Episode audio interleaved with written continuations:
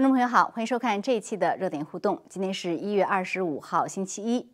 节目开始呢，先和大家说一件事情，因为现在社区媒体有很多限制，那我们的平台呢也可能会出现被限制的现象，所以希望观众朋友们能够点击视频下方文字介绍中的 newsletter 链接，留下您的 email，这样有任何更新信息，我们都会发送邮件通知您。呃，也是为了防止在某种极端情况下呢，我们可能会失去与各位的联系。那么，我们可以通过 email 来确保通知大家我们的新平台。另外呢，也请大家放心，这个 email 呢绝对不会有其他的用途。那你也可以注册一个新的 email 来接受我们的通知。好，那最近拜登上任伊始签署了一系列的行政令，包括暂停驱逐非法移民、取消能源项目、保护跨性别人群等等，针对川普的政策全面推翻。不过，拜登这些行政令呢，也引发不同人群的强烈反弹。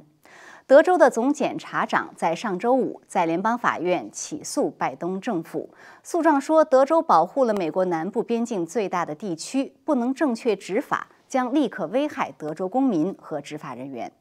而新墨西哥州的选民已经表示后悔投票拜登，因为其禁止开采石油和天然气的能源政策将直接影响新墨西哥州民众的收入。而新墨西哥州是美国十大能源生产州之一，也是第三大产油州。另外，拜登的行政令呢还包括保护跨性别者，这将导致自认为是女性的男性在女子体育中竞争。《华尔街日报》日前有一篇评论文章说，拜登上任的第一天就开启了对女子体育的终结。而这个问题对于爱好体育的美国人来说，全美所有家里有女孩子的家长都开始担心。另外，在国际问题方面，拜登政府已经开始面对来自中共的测试。在声称制裁美国前政府二十八名官员之后，本周末连续两天，中共出动了十多架军机侵犯台湾西南防空识别区。那么，作为回应，美国国务院发表声明，敦促北京停止对台湾的军事施压，并且与台湾对话。不过，这种泛泛的声明恐怕作用有限。对于习近平而言，他也许真的认为现在时与势在中共的一边。在今天一月二十五日的达沃斯全球论坛上，习近平称中国将积极参与维护和践行多边主义，推动构建人类命运共同体。而美国的媒体呢，已经把习近平的这番话视为一种警告。好的，那么今天我们还是请来两位嘉宾，就这些最新的热点事件来做解读。那么两位嘉宾也是先后做解读。首先呢，我们请 Jason 博士来做分析。那么在节目的后半部分呢，我们会请唐靖远先生来做分析。好，Jason 博士呢现在已经在线上了。Jason 博士你好，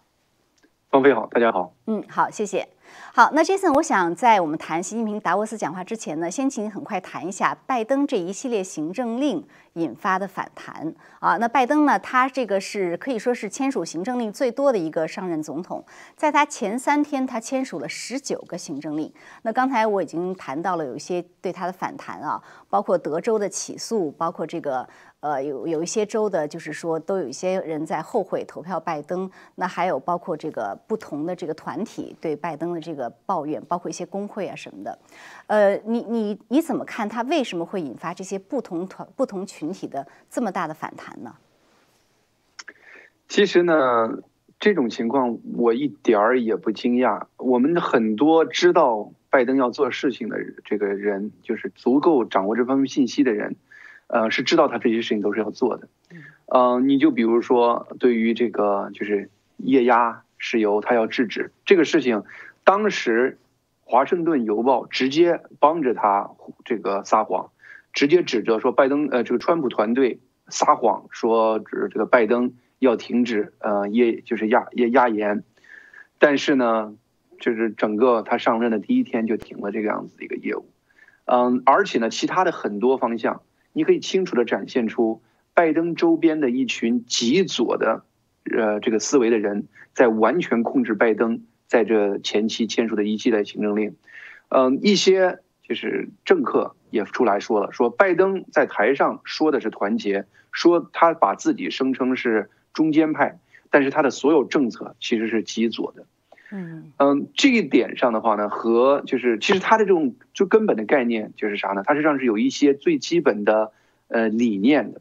就是祖极左的人的话呢，他有一些最基本的理念，这个理念呢就像是共产主义那个思想一样，它来自于呃一些空想的理论，但是呢这些空想的理论变成了被他们宣扬成绝对的真理，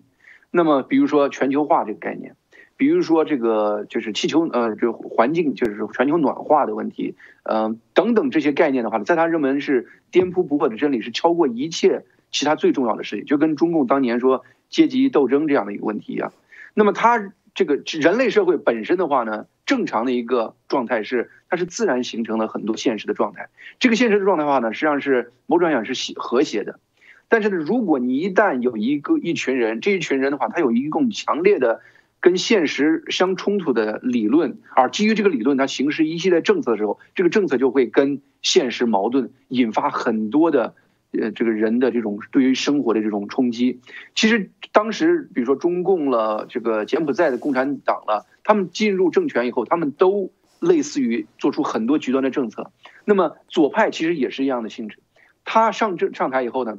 急不可耐的推行在他理念下那个世界观。第一要解决，嗯，这个全球暖化问题；第二要解决这个去这个全球性别歧视，这个性别歧视这样的问题，或者说是呃全球化这个移民问题，这些问题都解决。就是这些问题，你可以看到，就是说从根本上不是自然产生的，而实际上是理论推演出来，而这个理论又是一个就是完全谬误的理论，整个结结果就是对于正常人的生活产生了巨大的冲击。那么很多人。这个此时后悔的话呢，就是大家就是用这个词儿叫做低信息量选民。这种选民的话呢，他其实呢没有认真研读过各方的政界，没有对他们有深刻理解，只是呢通过个别主流媒体的几个起哄的宣传，带一种情绪去投票，结果投出来的结果呢，实际上是把自己投到坑里头。很多人的后悔，那么相对来说，有一些人就觉得说呢。说这种后悔其实不值得同情，但是呢，我感觉的还是值得同情的，因为确实是数以成成千上万的人面临失业，很多人一生的这种呃勤奋训练都可能面临未来就是毫无结果。你可以感觉到这些人是真实的面临着痛苦的，只是说呢，他们应该清醒，应该把他们这种清醒的过程告诉更多的人，因为我清楚的看到主流媒体还在帮着。呃，拜登在圆他的这种呃谎，同时的话呢，把这种痛苦的这个现实，用媒体的方式压制出来。我们知道这些消息，是因为我们没有走主流媒体那条路。你要是真的去看 CNN，CNN 每天都在进一步宣扬拜登是多么的伟大，拜登带来多么辉煌的，就是正常状态。所有这些事情的话呢，我的感觉上呢，每一个清醒的人其实都应该变成一个，就是呢反过来。把自己的经历告诉大家的一个过程，只有这样子才能最终扭转美国现在这个情况。因为毕竟美国是一个民选的一个体制，希望更多的人能清醒，最终的话呢，把这个状态通过民选的体制把它改过来。嗯，其实我最近看到有文人，就是有网友。呃，可能是恶搞哈，但是他就是模仿川普的口气给拜登留留了一封信。信中我觉得有一个话讲特别有道理，他说这个左派推行的所谓环保，他说环保其实的目的呢是应该让人生活得更好，而不是说现在这种目的就是说恨不得把人的基本生活都压制，就是为了环境。他说照你这样的话，你把人都消灭了不就得了吗？地球是最最最健康干净的，所以就是说呢，呃，我觉得确实有这样一个问题。呃，就是左派他现在呃推行的这个东西呢，实际上呢，他确实是用这种一个大堂而皇之的东西来干扰人的基本生活。但你觉得作为拜登来讲，他作为一个美国总统，他为什么会走得这么快这么远呢？在上任的第一个星期前几天，嗯，拜登的核心问题是他其实他历史上呢，倒还可能是一个就是中间偏左的人。但是呢，问题出在在这一次大选的过程中的话呢，他几乎是被周边的一群人推着往前走的。那么其结果的话呢，他周边的人几乎全是极左的。那么极左的这个结果就是他的政策出来的话呢，几乎都是极左的。而且呢，这股人呢对川普有一种就是莫名的这种巨大的仇恨。这个仇恨的结果就是，嗯，大家说的就说，凡是川普支持的，他一定要反对。很多时候都莫名其妙，比如说川普定了一个总统令，呃，这个总统令使得，比如说糖尿病的那种，他讲是胰岛素价钱可以降很多，他硬是把这个也反过来了。对，就是呢，你你让胰岛素这个价钱暴涨，对谁有好处？个别的大的这种胰岛素企业就那么几个企业有好处，其他的注意成千上万、数以十几上百万的人，这个糖尿病患者，他是要付出巨大的资金的这种压迫的，这种情况就已经不理智了，就是没有一个人能感觉到这是为什么。你就包括这个 Keystone 的这个油管，是百分之就是百分只有百分之三十多的人，就是三分之一的美国人同意他这么做，但是他就是要这么做，不顾一切就要这么做。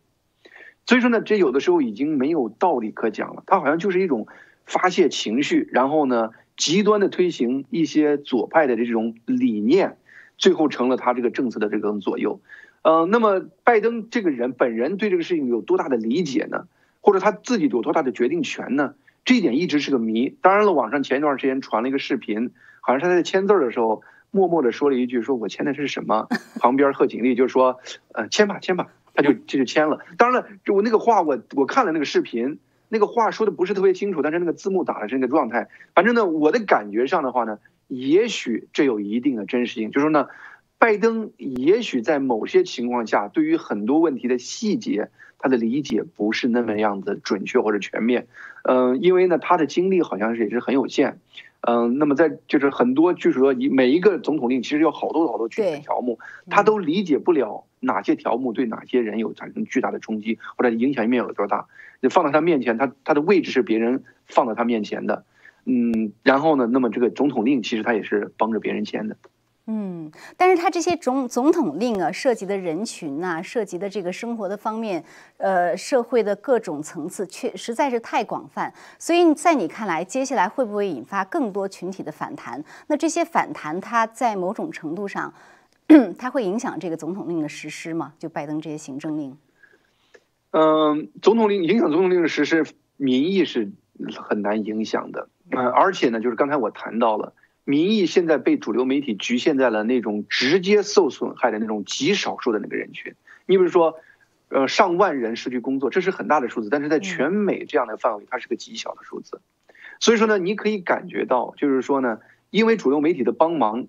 他可以实施他这种行为，哪怕给成千上万的人造成灾难性的后果，也不会在社会上引起巨大的反弹。这就是目前美国的现实。主流媒体起了这么恶劣的一个作用，当然了，有一个办法能调整，就是呃这个诉讼法律诉讼，呃，那么现在德克萨斯这边他就做了这样的事情，他要求拜登政府出了一个，就是说呢，停止呃这个就是遣返。这个遣返呃这个非法移民，而整个国土安全局在具体实施的条目中更直接，让你立刻释放，就是说呢，立刻谁在瓜人街里立刻释放，而且呢，不要再提这事儿。这就是一个，就是你可以清楚的感觉到，就是说呢，它实际上是两个层面，总统令还是面儿上的，而底下那一群具体执行的这种深层政府里头左的人更多，他在执行的过程中做走的更极端。那么德克萨斯那边就受不了了，那很多其实非法移那个他实际上是犯罪分子。那么在这样的情况下，你把明显的犯罪分子放到社会上，这是极其可怕的。而且德克萨斯它本身是第一承受这个后果的。那么德克萨斯州就出于对于本州的保护，提起了一个法律诉讼，这是唯一能稍微遏制这个事儿的。你就包括川普上任的第一天，对于一些恐怖主义分子比例比较高的国家，嗯，提出来一个就是限制，就是入境的一个呃总统令，结果当时全美国各个这个左派的法官立刻就开始用司法的程序，然后把总统令给。停止住了。嗯，其实呢，现在呢，因为各个法院基本上都是左派把持，很多是左派把持，而且相对来说的话呢，那个呃传统一点的法官他也不会直接干预，像左派的法官一样那么干预行政。所以说呢，他得等等像德克萨斯这样的政府提交案子以后，他才可以进行受理。那么，唯一法律诉讼就成了阻止这些总统令的唯一一个途径。目前来看。嗯，法律诉讼是一个方式。不过，我觉得拜登在很多方面的这个接下来，我想他势必要颁布更多的政策、更多的行政令，势必会影响更多的人群。包括像他这个，呃，我刚才提到的这个有关于对于跨性别人群在体育这个里面的这样的影响，可能会影响面更广。所以就看一看，就是美国民众，我我觉得他们可能慢慢会切身体会到很多方面的变化啊。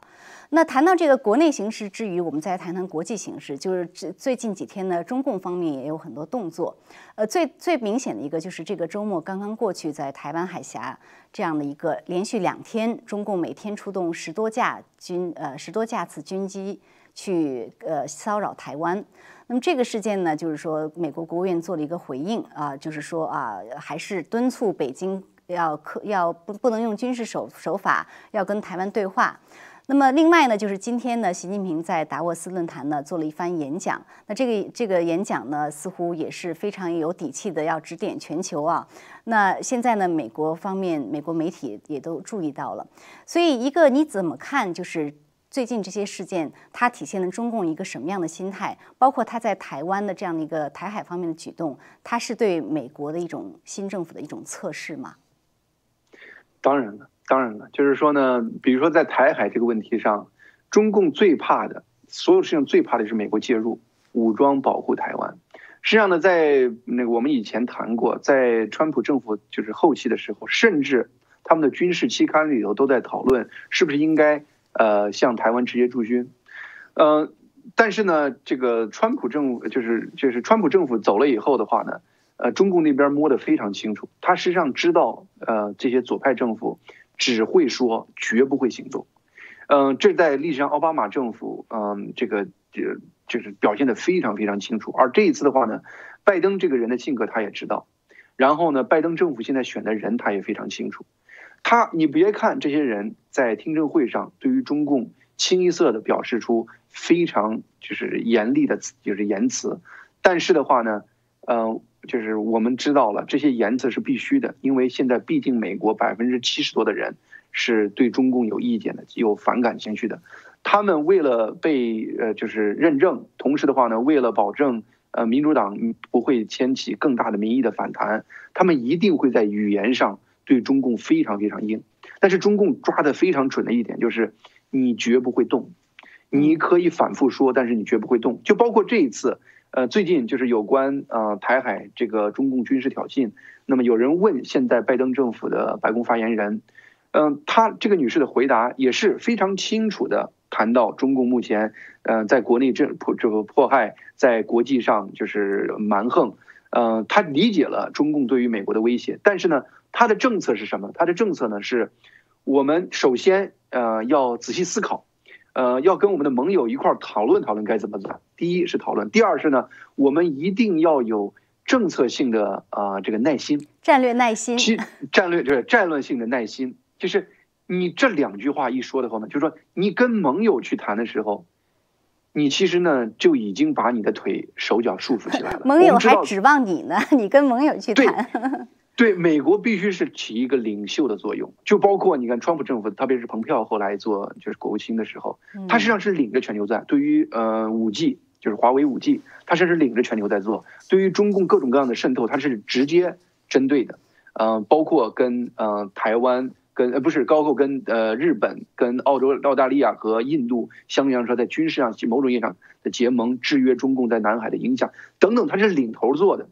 如果你把领导地位放到一边儿，你说跟我的朋友商量，那些朋友其实很多都是在中共的控制之下的。你只要跟朋友商量，就进入了中共，你还不如到联合国去商量。商量到结果就是你被踢出呃这个人权理事会，中共是人权理事会的头。就是这就是在那个整个国际环境中，现在中共宣扬的多边主义的这个核心概念。嗯嗯，就是本身来说，这是什么战略性的这个呃耐心，这个概念实际上是当时嗯那个就是奥巴马针对北朝鲜。当时提出来的一个概念，现在他用到了中共身上。那么对北朝鲜当时的结果是啥呢？呃，北朝鲜是越来越越导导导弹技术越来越发达，越来越核武器的这个测试越来越多。这个所谓的战略耐心，其实就是让他们干吧，我们反正是不准备动手，其实就是发布了这样的一个消息。当然了，具体未来怎么走，呃，我我们还可以给他一个机会看。但是呢，我想中共基本上是咬定了。拜登政府是绝不会动手的，不会有实质的行动。那么在这样的情况下的话呢，他借着台湾海峡开始对台湾民众心理上施压。我不相信中共有胆量开始挑起台海战争，因为呢，嗯，各方面他的军事能力，他的这个各方面其他的他自己心虚。但是呢，他可以用这样的方式让台湾民众开始分化，因为呢，他告诉台湾人，你看，你依靠的美国政府现在已经不跟你在一起了。那么此时此刻的话呢？我决定你的命运，你还是跟着我走。那么有一部分人，台湾人可能因此会被他威逼，就开始在台湾开始又开始亲共了。所有这些事情的话呢，你可以感觉到是一种心理战，而美国这边的底牌，中共看得一清二楚。所以说，美国基本上被中共从牌局排出出去了。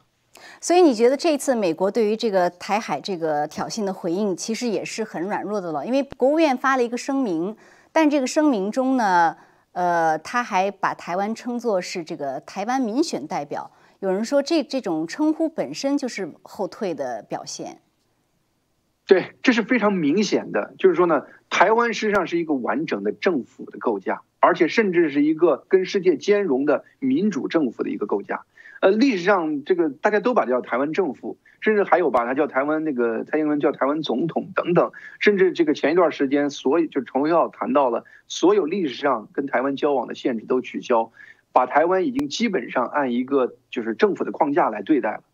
那么现在变成了连政府都不是了，变成人民代表了，好像是中国的一个村子的村干部一样那种感觉。就是你可以感觉到，就是说呢，这种政府它的这种，就是对于中共，连语言上都不敢冒犯，你还指望他能在军事上跟中共对抗？这是绝对不可能的一个事情。很多网民这个最近在新闻中谈到说啊，你看美国好像有个军舰驶入了这个南海。呃，舰队是那跟这个没有关系的，因为最近台海发生的事情，而舰队驶到南海本身这是多少天前的事，跟那个事没有直接关系。而且呢，南海跟台湾海峡十万八千里的，你不能说是美国在西海岸有驻军，你就可以说对中共产生直接的威胁。所有这些事情，你可以感觉到，就是说呢，其实呢，拜登政府还是这么说了，拜登政府的底牌，中共看得一清二楚。你底牌被人看透了，而你表现出来的又是那个底牌中印证底牌那个概念，就很软弱。呃，不敢得罪他。那么在这样的情况下，中共还有什么可顾及的呢？嗯，但是呢，我还是说了，台湾人也不用担心，中共不敢动武，他只是在进行心理威胁，希望以此分化台湾。最好的是台湾人民坚决不被他分化，这是最好的对策。嗯，是，所以这个拜登政府的这个对华策略，很多人说是重回奥巴马时代，但是我觉得他想重回都不一定行，因为中共已经不是当年的中共了。嗯嗯，好的，好，那非常感谢这次博士今天给我们的点评啊，那我们呃今天就先到这里，下次节目再请您来分析，谢谢。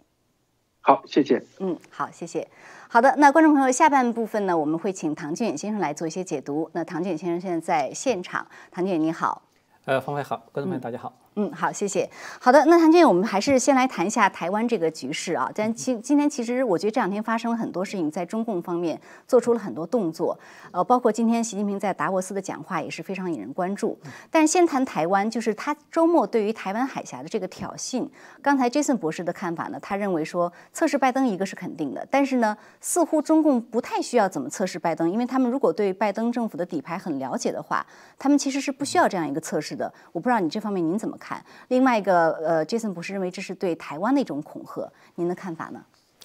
呃，对测试这个问题，我是比较赞同的。就是说，中共他在拜登刚刚才上台的几天的时间，连续做了三个动作嘛。首先是制裁，然后是连续两次高强度的对台湾进行这种军机的绕台的这个就是骚扰。嗯。所以呢，我觉得他测试意味的确是很强的，而且我觉得他测试其实还不止测试一个一个用意。就是他至少是，我觉得他测试三个方面的东西。首先，第一个他要测试，就是拜登政府对蓬佩奥不是在离任之前有公布解密的那个印太战略的框架。这个印太战略框架其实实质上就是那个亚太、印太或叫做印太小北约的一个那个基础文件，其实是相当于一个大纲这样一个东西。我觉得他其实是有这个用意的，他就是要测试一下拜登政府你们对这个印太战略的这个框架你是否认可，或者说你们是不是会去执行它。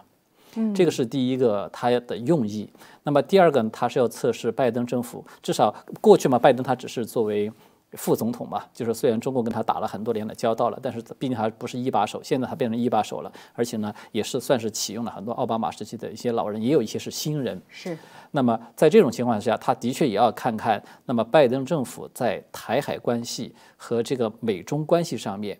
他们是有采取一个什么样的基点？我觉得这个是他第二个要测试的一个目的。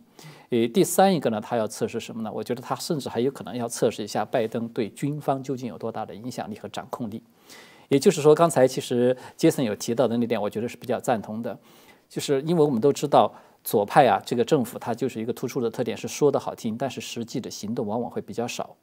那么，我觉得习近平他们其实做这种测试也是要看看，就是你究竟只是嘴上说说，那你是不是会有采取相应的行动？所以他也在看你的这个行动。的确，从这个角度上讲，我觉得可以说习近平这一次的测试是成功的，因为拜登政府到现在为止，我们看一下，就只是发了口头的声明，没有做出任何实质性的行动。如果说我们其实可以简单对比一下，在川普政府时期，就会发现它是倒过来的，对吧？就是。在川普政府时期，是美国的军机做的多，说的少，是美国的军机去抵近到大陆的沿岸去进行侦察，是让中共来提出抗议的。现在是反过来，中共的军机来开始高强度的骚扰，然后台湾这边来提出抗议，然后美国这边也来提出一个相当于那个声明，其实有点相当于是抗议的性质。嗯。啊，就是说你们不应该这个对这个也这个呃台湾啊以及周边的国家进行恐吓啊等等，嗯，是然后还鼓励你们进行对话是吧？其实这句话我觉得他就流露出来一个非常重要的信息，他说希望这个两岸双方来举行一个有效的对话。刚才你也提到，他对蔡英文的这个还给降级了待遇，说他是民选台湾民选代表来进行一个对话。嗯。对话什么意思啊？他其实这个无形中就有点把自己放在了一种，把美国其实放在了一个局外人来做一个调停。对他其实在把有点开始，至少是在开始松动了，往后退了，就是有一点置身事外的感觉。我来调停一下你们，你们好，你们能不能够对话呀？怎么地？在川普政府时代，你是看不到这种这种表述的，所以我觉得他的这种测试的目的呢，我觉得还是最主要是在这个方面。对，所以就是说，您认为他其实他能够预想到拜登政府如何回应，那么他做出一番测试之后，这个回应也跟他们的预期是比较一致的。对，可以这么说。而且我觉得他这种测试可以说只是一个铺垫，因为我个人的看法。他铺垫的目的就是为习近平今天在达沃斯这个发表这个正式的讲话是有关系的。习近平今天在达沃斯这个讲话，大家都感觉是引起重视了，尤其是对美国这边也是比较重视。嗯，因为习近平在达沃斯其实已经有过很多次讲话了嘛，达沃斯是这个年年都有。但是为什么今天这次特别重视？就是因为习近平在这一次讲话里面，他并不是说像以前这样泛泛而谈，就是谈一些这个高大上的这个什么全球治理啊这样一些呃概念。嗯，但是这次他是特别的有相当的篇幅是。针对着美国在说话的，是吧？就是他提到这个什么呃多边主义、单边主义啦，提到这个什么新冷战，呃什么呃还有什么科技战是吧？贸易战，还有什么脱钩断供，几乎把所有其实就是在川普政府时期对待中共，嗯进行反击的所有这些方式，几乎都是历数了一遍。没错。所以我觉得其实他的确可以说是在对拜登政府发出一个警告，意思其实言潜台词啊，言外之意就是。这些东西我们希望以后不要再出现了，我们希望都要有所改变，而且呢，这种语气呢是比较居高临下，是比较训话式的，我把它叫做训话。所以呢，其实这个它也是一种，也可以说是一个测试，嗯，就是说他在前边做出了一些举动。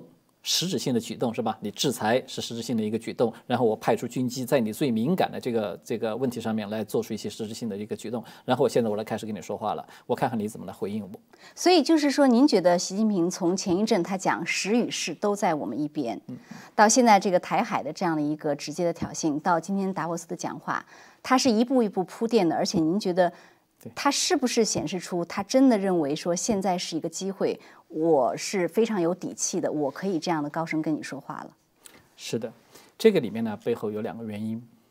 首先，第一个，这个时呢，我我的理解，它应该是指它的时机或者是时间。时，它其实可以相对来说是一个比较微观、比较具体的事情，一个一个比较微观和具体的概念。这么说吧，时时间点，对，也就是说这个时间点上。呃，美国政府换人了，那么整个政府的这个政策跟以前不一样了。那么习近平他现在就获得了一个时机，什么时机呢？至少是以前这种被卡脖子是吧？科技啊各方面被卡脖子这种状态，很有可能会获得一个缓解。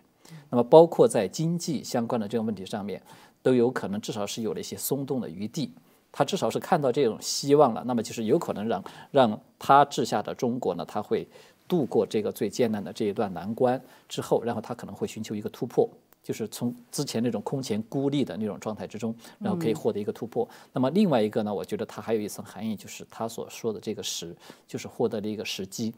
这一次我们要说白了，就是说这一次川普政府没有把他给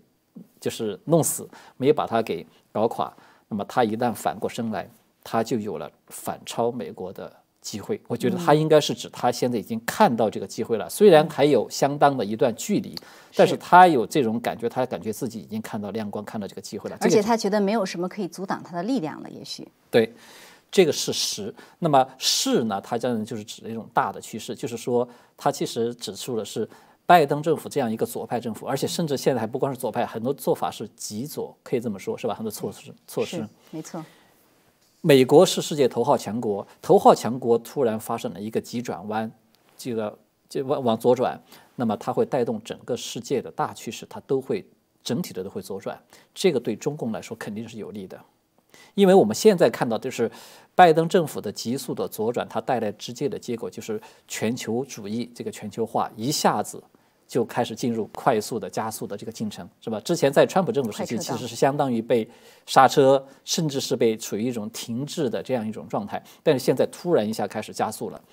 全球化对中共来说，对习近平来说，这是他最喜欢的东西，因为中共之所以能够所谓的崛起，靠的就是。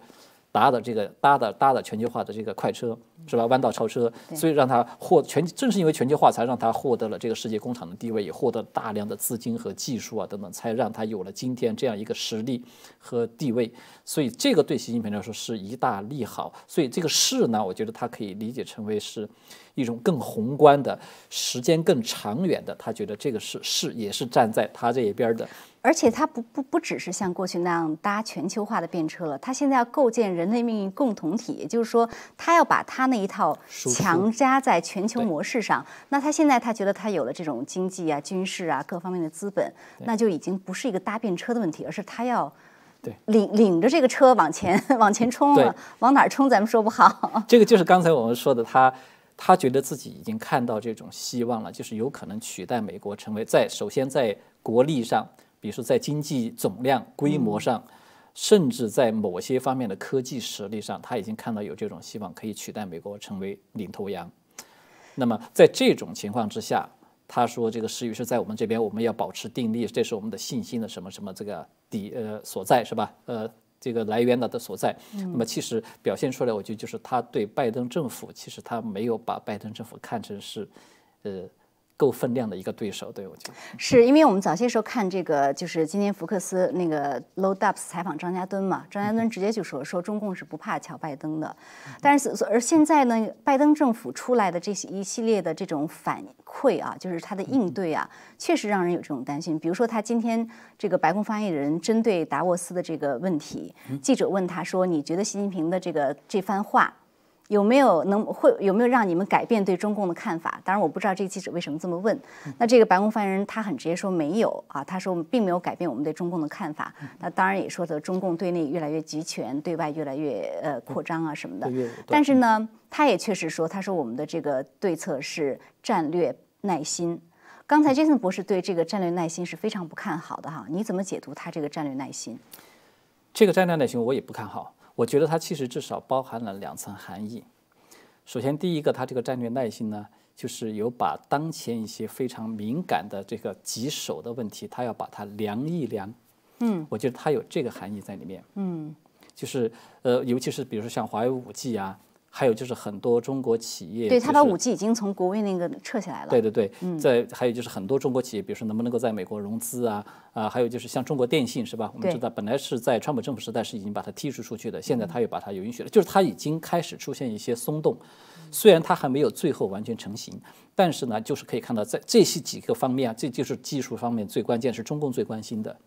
那么。它是最敏感的问题，它可以先把它，我们暂时先搁置啊。我们现在还要讨论。它其实说这个战略耐心其实是有点模糊化的，嗯，意思就是我们现在讨论一下，还要跟盟友一起来商量，然后还有也许还要跟相关其他的部门一些主管，我们要来看看这个事情究竟怎么办。意意思就是我们暂时先搁置，搁置就很有可能带来转机。也就是说，它本身这个就是至少是一种松动嘛，我们不能说它是倒退，是吧？至少它是一种嗯，就是松动的这样一个一个一个概念。那么另外一个呢，我觉得就是他所说的这个保持战略耐心呢，也许还包含了一层含义，就是呃，拜登政府的眼中呢，他们觉得是可以跟中共这个政权是长期的和平共处的。我觉得它其实还包含了这样一层含义。嗯，所谓就是保持战略带心，我们可以跟他们和平共处嘛。我们呃有一些需要竞争，他现在他现在公开的说法也是这样嘛。有些方面我们需要跟他们竞争，是我们最主要的竞争对手。就像你说的，他说我们现在不会很多主要方面，他们怎么偷窃技术了等等这些我们不会改变，看法不会改变。但是呢，在有些方面我们还是可以跟他合作。所以这个定位，它明显和川普政府时期和蓬佩奥的多次的公开讲话的那个定位是截然不同的。蓬佩奥那个时候的定位，我们知道他是非常清晰的传达了一个概念，就是中共政权他们是不承认的，中共政权是一个非法的。嗯，所以呢，甚至给人的感觉就是川普政府在未来要做的，就是要把这个政权要把它。呃，就是要解体掉，要把它，就是是属于这样的一个一个意味，都带着有里面的，是，就是换句话说，就是没有想过要跟你长远的和平共存。嗯，我们其实之间就是一个尖锐的对立的这样一个关系。所以蓬佩奥不是反复说嘛，这个不是说在美国和中国之间站队，而是在自由与暴政之间站队。诶，就是就是一个东风，不是东风压倒西风，就是西风压倒东风的，就是这么一个关系。但是现在拜登上来这个调子，这个话讲出来。显然，它就不是这种关系，不是这种东风和西风之间的这种关系，是有一点和平，南风和北风啊这种关系是，就是说比较和平共存的。不，我觉得拜登可能他这个政府其实并没有一个非常好的或者非常成熟的对于中共该怎么应对这样一个政策。对我非常赞同你这个判断。因为这个其实刚刚让我想想起来，就刚你们提到这肖美琴这个呃不不是就是那个蔡英文那个称呼被改变，嗯，我觉得他这个为什么会出现这样一个一个现象呢？他很有可能甚至跟就是肖美琴被邀请参加了拜登的那个就职典礼。都是有关系的。我们知道这一次也是破了一个先例嘛。嗯。当时肖美琴被邀请参加了这个就职典礼以后，这个事情其实在国际上面很多人觉得哇，这是呃几十年来啊是第一次，拜登政府破了例。那对台湾的这个好像显示美台关系一下子好像感觉是上了一个台阶。中共在这边其实非常的这个恼怒嘛。嗯。中共是非常敏感的这个东西，所以才看到马上看到中共不是其实就有一点还以颜色嘛，就你那就在刚刚宣誓的时候我就来给你一个制裁，然后后面又特意在台海来了这么一个强烈的刺激性的。这种骚扰，所以正是因为这个原因，我们我觉得看到他现在对蔡英文的称呼一下给他降了级，嗯，他反映出了一个什么东西呢？就是至少在我看到，他有点在踩平衡，就是拜登政府他在诶台海这个非常敏感的问题上开始踩平衡。之前呢可能做的有点过了，惹惹火了中共，然后呢现在我赶快我又给他降降温，就是这个他这种踩平衡的本身，他就说明。就是拜登政府在对待中共，或者是在包括南海，在在这个台海这个问题上，他并没有一个成型的、成熟的一个战略的框架，就是我们应应当怎么样来应对这个问题，完全是有一点头痛医头，呃这个脚痛医脚的这样一种感觉。但是中共可能不会仅仅止于此啊，就是下面您觉得中共会不会有更多的试探，甚至更多的这种挑衅？我觉得基本上是可以肯定的，因为以我们对中共的了解。他一定会要设想方设法的要突破，他不是要突破现在这种困局嘛？他一定是软硬兼施。就说软的一面，他可能会放出一些话来，甚至不排除，呃，就是送给你一些商业的、商业上面的、经济上面一些好处和利益啊，帮助你这个或者抗疫啊什么方面，我来支援你啊，或者怎么地，就是他会做出这样一些姿态。但是在硬的这一方面，他一定会还会有进一步的动作，就是会促使美国政府在他中共迫切需要的某些东西上面要答应他的条件。这个是中共一贯的做法，我觉得对是是有可能，他甚至是在南海啊，在国际的扩。扩张上啊，我们可能都对他还会继续的，他进一步的去做出一些试探，或者是做出一些突破性的举动。是，确实是这样。呃，其实说到中共，还有一点时间，我们再谈一谈呃，中共面自己面对的国内的一个问题，就是最大的问题之一，就是它的疫情的问题。呃，确实现在呢，我们看到国内。呃，不管从流传出来的消息，还是从官方出来的消息也好，似乎这个疫情呢在开始变得严重，特别是出现了在一些敏感地区，比如说北京、上海，对吧？上海的这样一个好几个区都封了。那东北当然这个疫情也是比较严重啊。但是我觉得有个最大的问题就是，国内现在疫情到底是因为疫情严重，所以我们看到很多这方面的信息，然后官方呃又怎么怎么封城啊，又封户啊什么，还是因为说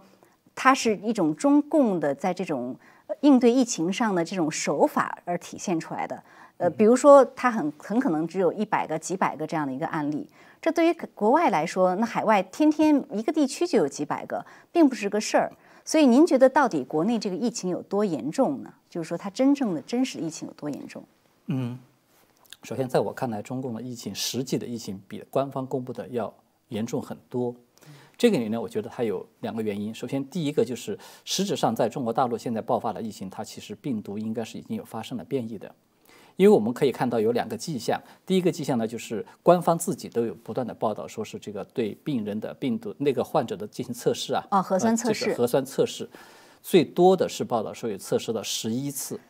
才发现这个人才被确诊的，呃，你这个是个很简单的道理啊。如果这个人没有任何的症状，一切都正常，你为什么要给他测十一次呢？其实说明他肯定是已经有了非常强烈的、明显的症状，就是你已经可以判断他很有可能是得了这个病，但测不出来。但是你怎么测他都是阴性，所以我就不放弃，测了一次又一次，测了一次又一次，最后知知道测到十一次，终于测出来是阳性了。还有第二个呢，就是说在北京大兴是吧？北京大兴很多的这个小区其实已经也封闭了。是。那么在那个地方，因为北京市特别敏感嘛，他们现在这个官方自己公布的是，这个封闭区域的所有的居民每个人要测四到五次。嗯。测四到五次意什么意思呢？就意味着他怀疑这里面肯定有存在着很多的假阴性，就是明明这个人肯定已经感染了，但是你测一次、测两次测出来都是阴性。它这个迹象就说明，事实上很有可能现在这种检测核酸检测的手段，对现在的这个流行的病毒株已经，呃我们还不能说它完全失效，但是可以说它的这个有效性已经大幅度的在降低。那就是说。也有很多人就说四到五次之后测出来就是阳性，对吧？嗯，那那那肯定就是说你其实是有病毒的，但是你要四到五次才能测出来。对，至少这是它说明现在检测手段的有效性在大幅下下降。而我们知道现在这个核酸检测它是针对着那个病毒的 S 蛋白来进行检测的，而恰恰现在你看，不管是英国还是南非还是这个在巴西发现的，不是都发现了变种病毒吗？嗯，都是主最主要的就是在 S 蛋白发生了变异。所以从这些迹象，还有我们看到，就是最初这个疫情爆发是在东北，是吧？东北可以说动作也是很快的了。对，沈阳啊这些封城，马上就封城了，就是也是做得非常严厉。但是你看，依然没有挡住，很快迅速就蔓延到了河北，现在甚至已经蔓延到了南方，到了上海这样的这个一线大城市去了。所以它这个恰恰我看我们看到就是它的这个特点呢。跟就是现在在英国出现的这种变异毒株是非常相似的，就是它的传播性啊、传播力，不是英国官方的数据是说传播力增强了百分之七十以上嘛？实质上我觉得可能真正的数据可能比这个还要高，所以呢，就是。由于病毒株的变异，它带来的一个是传播力加速，嗯，加快；第二个就是它的让你一个检测的这个手段接近于在失效，或者说这个效率大幅度下降。那么它会造成实际上感染的人数会远远大于官方公布的人数。所以这个是我判断它为什么就是说它更严重，疫情是更严重。但是还有一个很快，就是其实它的致死率，英国说它的致死率。呃，我看到有报道说，好像是英国首相都承认他的致死率是提高了的，百分之三十到四十。对，这个很可怕。对它这个就带来一个很重要的问题，就是现在这一波疫情，很多人现在都还把它有一个概念，认为它是去年那波疫情的死灰复燃，嗯，所以他并不认为这个好像有什么太了不起的事情。但是实质上，在我看来，现在这个病毒的变异，如果它的传播力增强百分之七十，致死率增强百分之三十到四十，我们甚至可以说这个是几乎相当于是一个新病毒。所以这一波的疫情，它可以说是一波新的疫情。它很有可能导致过去的检测手段和治疗方式等等全部都会失效，甚至包括疫苗啊等等都可能会失效的。对，嗯，好的，非常感谢呃唐景先生为我们的解析啊。那我们今天节目时间也到了，那就先到这里，好，谢谢您。呃，那我们也感谢观众朋友的收看，还是下次节目再见。